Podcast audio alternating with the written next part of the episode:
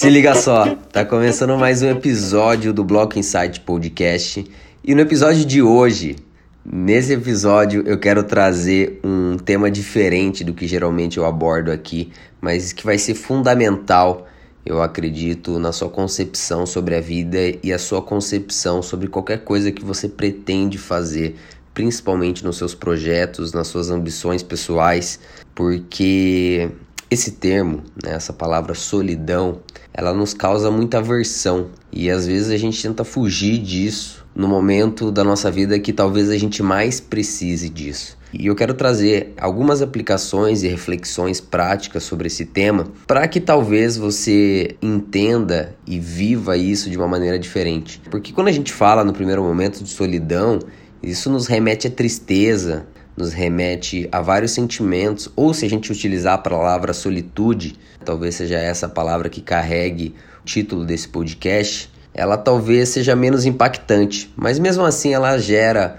um determinado desconforto. Mas os insights que eu quero trazer para essa conversa são de dois livros específicos. Um deles é do Davi Golias, né, do Malcolm Gladwell, e do outro é Hábitos Atômicos. E eu já vou explicar o porquê desses dois livros e como que eles entram nessa conversa. O livro Davi e Golias, Malcolm Gladwell, ele traz uma ideia muito interessante, que é sobre a comparação. No livro, de maneira específica, ele dá o exemplo de uma estudante que frequentou Harvard e mesmo sendo uma pessoa extremamente inteligente, teve dificuldades logo nos seus primeiros momentos na universidade e foi por um caminho totalmente diferente daquele que imaginava. Isso porque a partir do momento que ela começou a conviver com pessoas muito mais inteligentes, ela passou a se sentir um peixe fora d'água. Apresentando algumas pesquisas e estudos, eles perceberam que mesmo os alunos extremamente inteligentes, quando comparado com outros alunos que são muito mais inteligentes do que eles e frequentando o mesmo ambiente, percebe-se que esses alunos ao longo da vida e ao longo toda a sua carreira, principalmente na área de trabalho, acabam desenvolvendo muito menos coisas do que um aluno médio ou um aluno regular de uma universidade inferior. Então veja só que interessante, mesmo os melhores dos melhores, quando se comparado com outras pessoas que são superiores a eles, eles acabam se sentindo inferior num contexto geral e isso acaba prejudicando seu desenvolvimento e todo o seu trabalho ao longo de uma vida.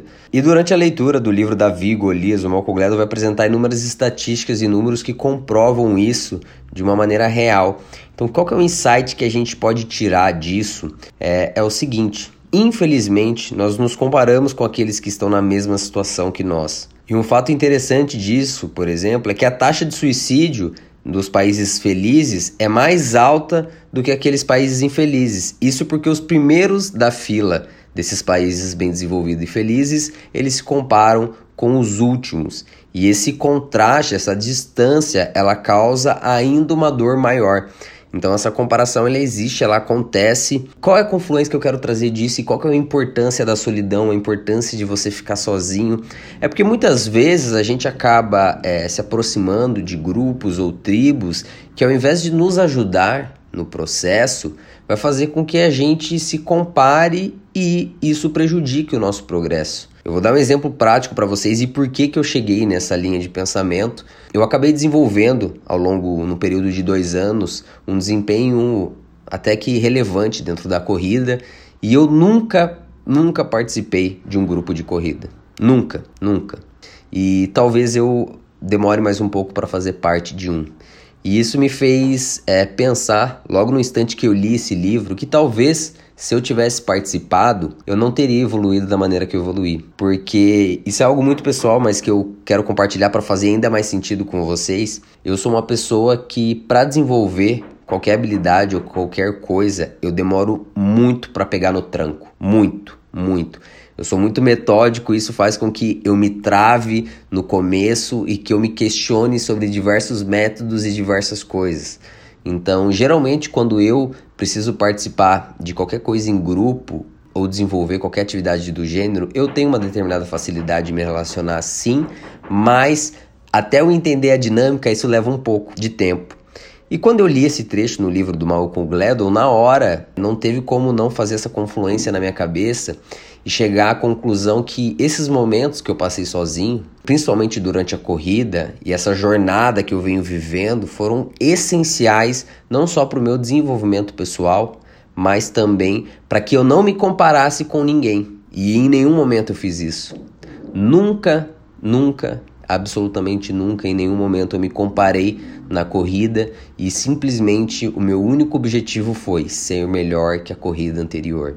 E corrida após corrida eu fui me tornando melhor. E talvez se eu tivesse me comparado e colocado um objetivo, isso teria me frustrado, teria me gerado diversos sentimentos que o autor relata no livro, isso é muito interessante, porque mesmo que isso seja ridículo e mesmo que seja completamente irracional, essa comparação ela acontece, essa pressão social ela existe, não há como negar. Diversos autores falam sobre isso e isso é um fato. Então é a maneira como você lida com isso. Então, o que eu quero trazer aqui é o seguinte pensamento: que talvez a solidão, talvez praticar algumas coisas sozinhos, talvez exercer e, e, buscar se aperfeiçoar em algo exija com que você se isole exclusivamente naquela atividade específica para que você se desenvolva, para que você não se compare, para que você não sinta uma pressão e para que outras pessoas também não tenham a liberdade de te pressionar em relação àquilo. E para que você faça as coisas no seu devido tempo. E no seu devido tempo as coisas vão aflorar, não tenha dúvidas disso,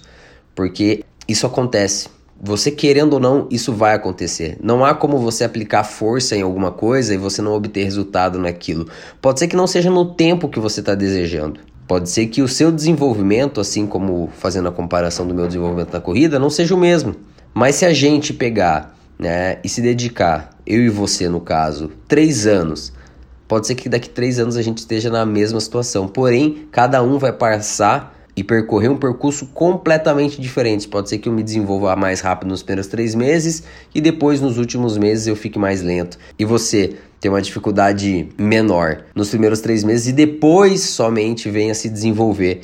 Então, mas no espaço-tempo, você acaba percebendo que essa evolução ela vai ser muito parecida porém cada um respeitando o seu tempo. E esse insight do Michael Gladwell e a maneira como ele coloca nos mostra que estar sozinho, viver esse momento de solitude, viver esse momento de solidão, apreciar estar consigo mesmo na própria companhia, talvez seja uma coisa muito benéfica. Nesse caso eu quis trazer essa ilustração voltada para essa questão do desenvolvimento pessoal, o desenvolvimento de qualquer coisa do gênero. Isso porque talvez, assim como eu, você entenda que em vários momentos da sua vida você quis fazer algo e você foi desmotivada, seja por alguém de uma maneira intencional ou seja por alguém de uma maneira que não foi intencional ou até por si mesmo. Olha que interessante isso.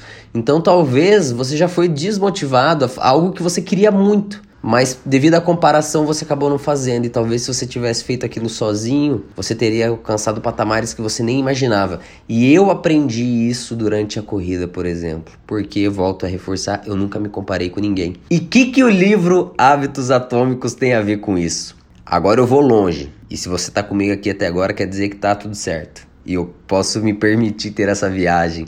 Mas essa viagem não de uma maneira lúdica, ela não é irracional e pelo contrário, ela é muito racional e totalmente conectada, mas eu quero que você me acompanhe nesse pensamento. Que significa o quê? No Hábitos Atômicos, o autor James Clear, ele fala que nós precisamos apreciar o tédio. Então, mesmo que a palavra solidão, mesmo que a palavra solitude, mesmo que esse estado seja tediante, seja te remeta a várias coisas, aprenda a apreciar isso, porque não existe a possibilidade de você construir algo na sua vida, construir um projeto, construir um hábito, construir o que for, se você não souber apreciar esse processo, esse estágio. Então isso é fundamental. É fundamental que nós abastecemos o tédio. E quando eu falo tédio aqui, eu já faço a conexão junto com a solidão, porque se nós não sabemos apreciar no primeiro momento, ela sim se torna um tédio, mas a partir do momento que a gente entende aquilo, aquele processo, a gente acaba apreciando aquilo e você vai perceber que às vezes ficar sozinho é uma das coisas mais gostosas da sua vida. Porque tem um amigo meu que fala uma frase maravilhosa, onde ele diz que se você se sente sozinho, é sinal que você é uma boa companhia. E o que eu quero trazer com esse podcast é: seja uma boa companhia para si mesmo. Aprecie esses momentos, porque eu tenho certeza que quando você fizer isso, você passar a apreciar, estar consigo mesmo, você vai começar a se ouvir mais, se entender mais e talvez, quem saiba, executar mais projetos que estão guardados e ser a sua melhor versão. Então é isso, eu espero que tenha feito sentido para você. Eu espero que você tenha ressignificado a palavra solitude e que você passe a abraçar muito mais esse processo. E eu vou ficando por aqui. Esse é o insight de hoje e eu vejo você no próximo episódio.